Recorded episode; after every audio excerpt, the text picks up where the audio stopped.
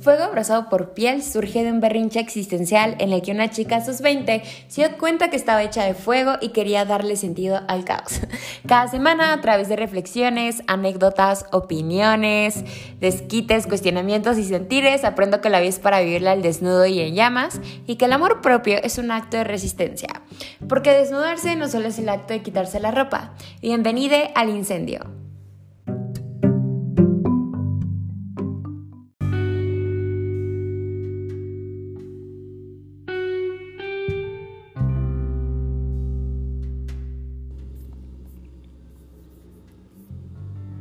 Y yo éramos algo, el problema fue que nunca lo supiste y que todo existía en mi cabeza. Hablemos de las dinámicas y las relaciones parasociales. Hello, hello, hello. Bienvenidos de regreso. Este es su podcast de confianza, Fuego Abroso por Piel, este bello espacio en donde nos prendemos en fuego y atravesamos el caos. Eh, esta vez les grabo el episodio desde la Gran Morelia, así que si oyen perritos, si el sonido no está tan bueno, es que ah, típica ciudad del interior del país. Esta semana salí de mi zona de confort y vine a Morelia, una ciudad en el estado de Michoacán, por si no son de México, a pasar un tiempo con mi papá que por trabajo está viviendo aquí. Mi familia va y viene y esta vez me tocó a mí. Así que yo sé que ya llevaba varias semanas no dándoles updates de mi vida, pero esta vez sí les traigo un pequeño update de mi vida. Han pasado algunas cositas y he tenido algunas reflexiones que quiero contarles. Primero, quiero decirles que para mí viajar, eh, o sea, entre comillas, así sea a una ciudad de tres horas de distancia, es un súper suplicio. Yo adoro y respeto mis zonas de confort. He trabajado para que sean seguras, para que me ayuden como persona y dejarlas es una de las cosas que más me cuesta trabajo. Yo no, no he sido tan abierta con ustedes sobre mi ansiedad, porque es algo que protejo y porque si se los cuento va a ser un episodio sobre ansiedad 100%, pero para mí hasta ir al Oxxo es un gran problema. Así que se imaginarán lo que fue venir hasta acá, sola en un camión, organizar ropa, estar sin mi mamá. Y yo soy súper hija de mis padres, especialmente hija de, o sea, especialmente de mi mamá, entonces estar lejos de ella es un temón. Pero lo hice, salí de mi zona de confort, hasta ahorita todo relativamente bien, resulta que el mundo no se acaba cuando sales de tu espacio. Y lo otro que quiero contarles es que pronto y por pronto, espero que la semana que viene ya estará arriba como tal el blog escrito que también va a venir en formato newsletter por si se quieren inscribir a él. Si no saben, este proyecto empezó como un blog escrito y luego transicionó a un podcast y básicamente el blog escrito eh, o newsletter será un espacio en donde expreso todo aquello que no sale en voz, pero sí en palabras. Entonces, por ahí estén atentos a las redes del Podi para que sepan cuándo saque los escritos. Creo que si les gusta el podcast, les gustará mi forma de escribir por si no la conocen todavía. Así que entremos en materia del incendio. Hace, una, hace unos meses andaba yo siendo una internauta normal en TikTok. Eh, y me salió un TikTok de una psicóloga que, ojo, arriba los psicólogos, arriba ir a terapia, pero los psicólogos en TikTok son súper irresponsables, ¿no? Total, la psicóloga en TikTok te decía como, ¿te ha pasado que te has enamorado de una celebridad, artista o deportista y has creado una relación con ellos en tu cabeza? Yo dije, claro, desde que tengo como seis años. y luego decía, ¿te ha pasado que has tenido dinámicas unilaterales con alguien que te gusta? Y yo como, mm, sí, claro, la mayoría del tiempo. Y entonces la psicóloga dice, pues has tenido relaciones parasociales. Y yo dije, ¿qué? ¿Qué es eso? ¿Parasocial tipo paranormal? O sea, ¿qué está pasando? Las relaciones parasociales son relaciones unilaterales donde una persona extiende energía emocional, interés, tiempo y la otra persona es completamente inconsciente de la existencia del otro. Son mucho más comunes con celebridades, eh, eh, deportistas, estrellas de televisión, en este caso estrellas de redes sociales también. Una, ¿Cómo se crea una dinámica parasocial? Porque siempre va a existir esa persona que es superior a todo el mundo, ¿verdad? Y dice, ay, yo jamás tendría una dinámica parasocial. ¿Cómo vas a tener algo así? Eso es de locos. Y justo esa es la razón por la cual hoy decidí tocar este tema. Lo que pasa es que podemos las dinámicas parasociales se crean porque llegamos a sentirnos muy identificadas con la persona mediática o el crush en cuestión.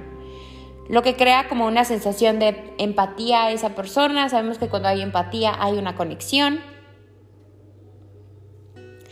pero aparte una empatía distinta a la de la vida real, porque solo ves lo que esa persona comparte a los medios y es una dinámica libre de rechazo y desagrado.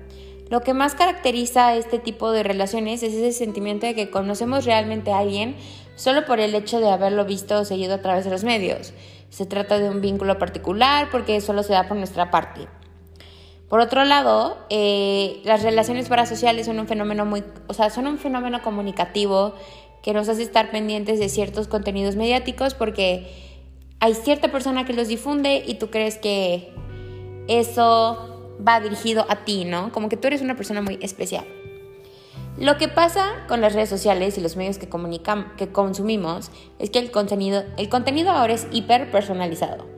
Debido a los algoritmos, debido a apps como TikTok, parece ser que las figuras mediáticas ahora hacen contenido creado especialmente para nosotros porque ellos buscan agradar a sus bases de fans porque sus bases de fans son gracias a son la razón por la cual ellos hacen lo que hacen, ¿cierto? Y la razón por la cual ellos son exitosos en lo que hacen. Entonces es como si recibieras atención y contenido especialmente hecho para ti. Algo curioso que yo veo en este tema hablando de dinámicas con personas mediáticas es una falsa concepción de que somos especiales, aunque esto suene muy duro. Es como cuando te enamoras y la persona tiene rutinas muy marcadas, te dice cosas, cosas lindas, te lleva a restaurantes y te entera qué eso hace con cada una de sus citas. Yo me acuerdo que cuando yo estaba en mi época believer, Justin Bieber subía videos donde veía directamente a la cámara, coqueteaba, guiñaba y yo me moría. O sea, de verdad me volvía loca porque decía, wow, él sabe que existo, él sabe que me gusta. Pero pues la realidad es que ellos también se aprovechan de la susceptibilidad de las personas que consumen sus contenidos. Ahora, ¿Por qué hablar de relaciones parasociales? ¿Por qué conocer el término? ¿Por qué abrir este tipo de conversaciones? Si ustedes son de mi edad o son después del 95, porque sé que esa es la audiencia de este podcast, van a reconocer que gran parte de su infancia, pubertad o adolescencia, y si son como yo, su adultez también, se ha visto definida por ser fan de algún artista, deportista, grupo musical. Y que esas figuras mediáticas te hacen sentir especial, te hacen sentir única. Y especialmente ustedes me van a entender cuando les digo que esas figuras mediáticas eran, eran y son espacios seguros. Este tema a mí me gusta estos temas a mí me gusta traerlos a la, a la mesa del incendio porque creo que a través de ellos podemos entender primero el mundo en el que vivimos, pero también cómo, cómo lo habitamos y cómo nos relacionamos en él, especialmente en esta edad donde pues explota la tacha de los traumas, las maldiciones generacionales, donde te, te haces consciente de tus patrones y tus malos hábitos y todas esas cosas del existir que son súper pesadas. Cuando yo tenía entre 12 y hasta los 17, mi mundo era Justin Bieber. a través de ser believer, yo comencé a conocer mi sexualidad, cómo relacionarme con los hombres, identifiqué que me gustaban los hombres y se podría decir que fue mi primer gran amor. Porque aparte cuando todo iba mal, yo recurría a Justin estaba al pendiente de todos sus movimientos y yo sentía que él también estaba pendiente de los míos. Cuando lo vi en primera vez, esta es una, esta es una gran historia, cuando lo vi en primera vez en vivo, o sea, el primer concierto que fui de él, fue cuando también se rompió mi corazón por primera vez, porque su DJ, DJ Tay James, que todas las fans de Justin Bieber sabemos quién es DJ Tay James, dice como, ¿quieren conocer a la novia de Justin Bieber? Y era justamente como su primer año de novios. Y yo dije, mmm, no, yo vine a verlo a él. Mi papá gastó 500 dólares por entrada para verlo a él, no a la Selena.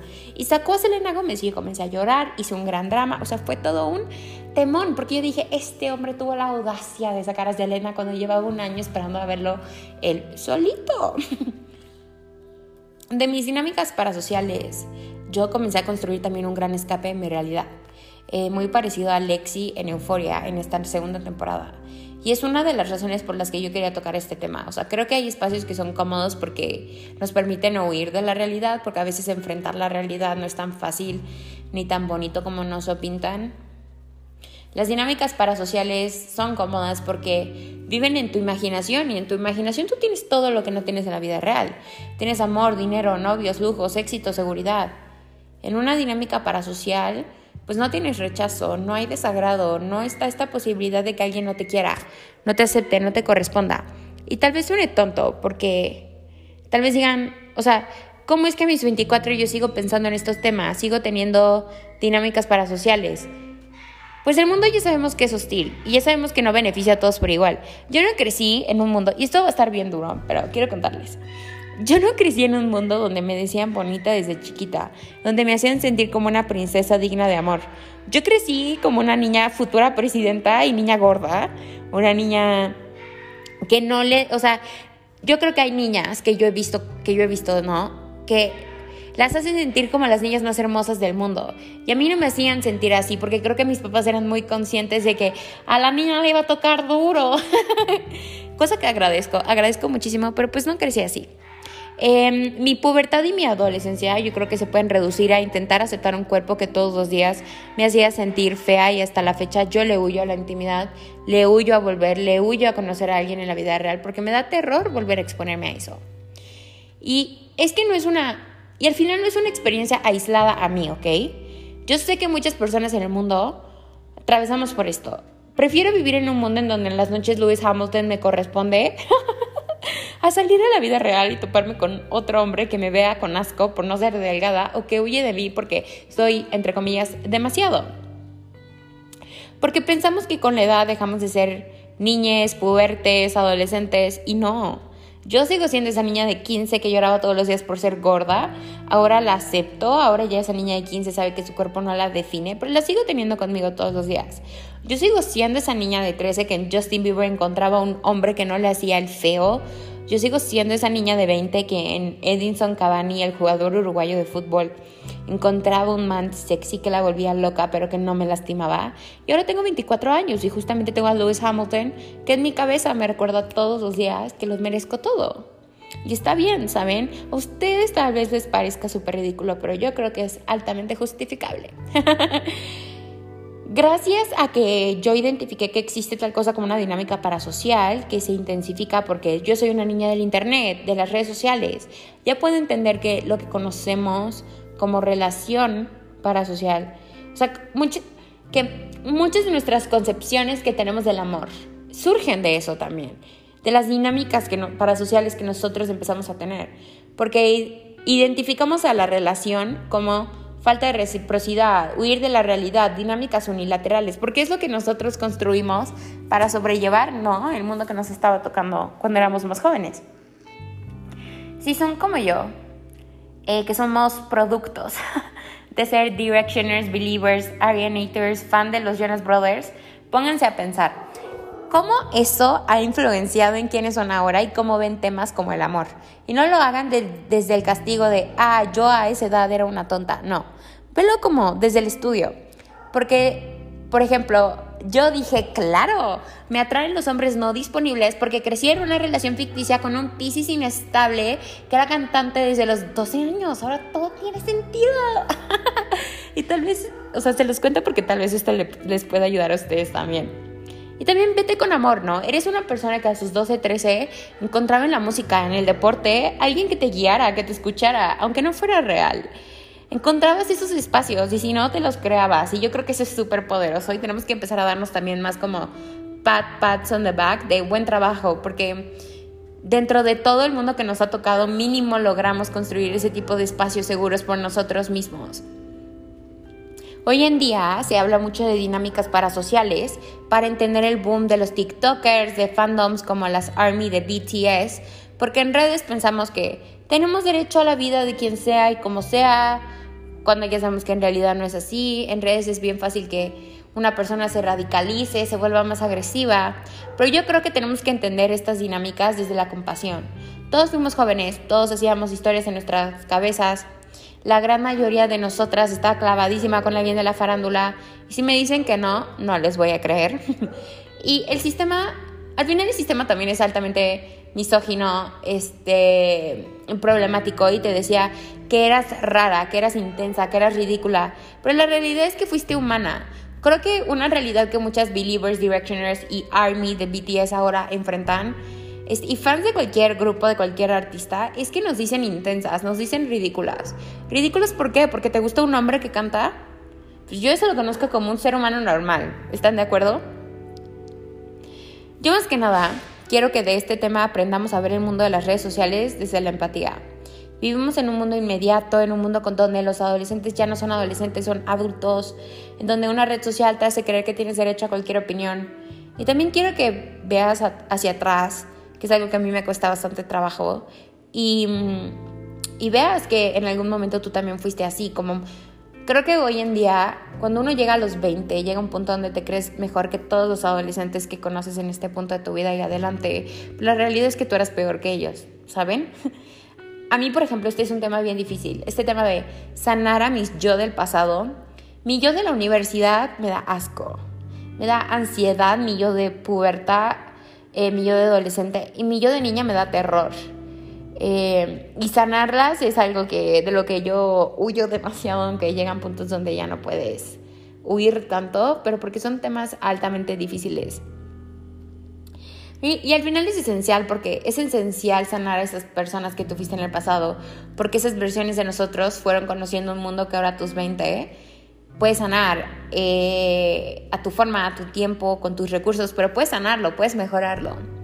Para mí identificar este tema fue importantísimo porque yo llevo dos años lidiando con que me he metido mucho en mi cerebro. O sea, yo estoy altamente con la cabeza, con mi cabeza en mi trasero. De por sí yo soy una persona que idealiza muchísimo a los demás. Ahora que llevo dos años completamente retraída de mi vida amorosa, en la realidad me da mucho terror tener cualquier cosa que no sea, que no sea parasocial. Porque tal vez Justin Bieber no me guiñaba a mí en sus videos, pero yo, mi yo de entonces era muy feliz con un guiño de Justin. Tal vez gracias a esa niña de 13 puedo ser la mujer de 24 que ahora la abraza y le dice, tranquila, tranquilita que sí vamos a conocer uno real.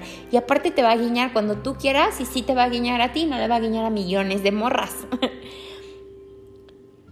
A mis 24, cuando yo veo, por ejemplo, la locura de fans como las Army de BTS, las menciono tanto porque ellas son un gran ejemplo. Eh, puedo decir, güey, ellas son unas chingonas, ellas sí van a salvar el mundo. Es más, ¿ustedes saben quién sí va a resolver el cambio climático? Las fans de BTS. Ellas sí lo van a resolver, los demás, ya saben, mm, mm, ellas tienen más poder que Jeff Bezos y Elon Musk juntos. Ahora mis 24 puedo decir que que pues creo que llega un punto donde no puedes vivir tanto en la fantasía. Porque antes yo tenía un gran refugio y era que yo era joven, que se me permitían muchas cosas por ser joven. Pero a, los a, partir de tus 22 creo que ya llega un punto donde o te expones al mundo real o te expones al mundo real. Em, y bueno, pues tal vez este episodio no es súper emocional y contiene grandes reflexiones, pero espero que te permite tenerte a ti y el mundo un poquito más. La verdad, he estado un poco, estoy súper agotada existencialmente. Entonces, em, la semana que viene ya voy a regresar a mi ritmo normal de emociones, pero quería traerles algo más ligerito, algo un poco más de cultura pop. Espero les haya gustado. Nos oímos pronto y cuídense muchísimo.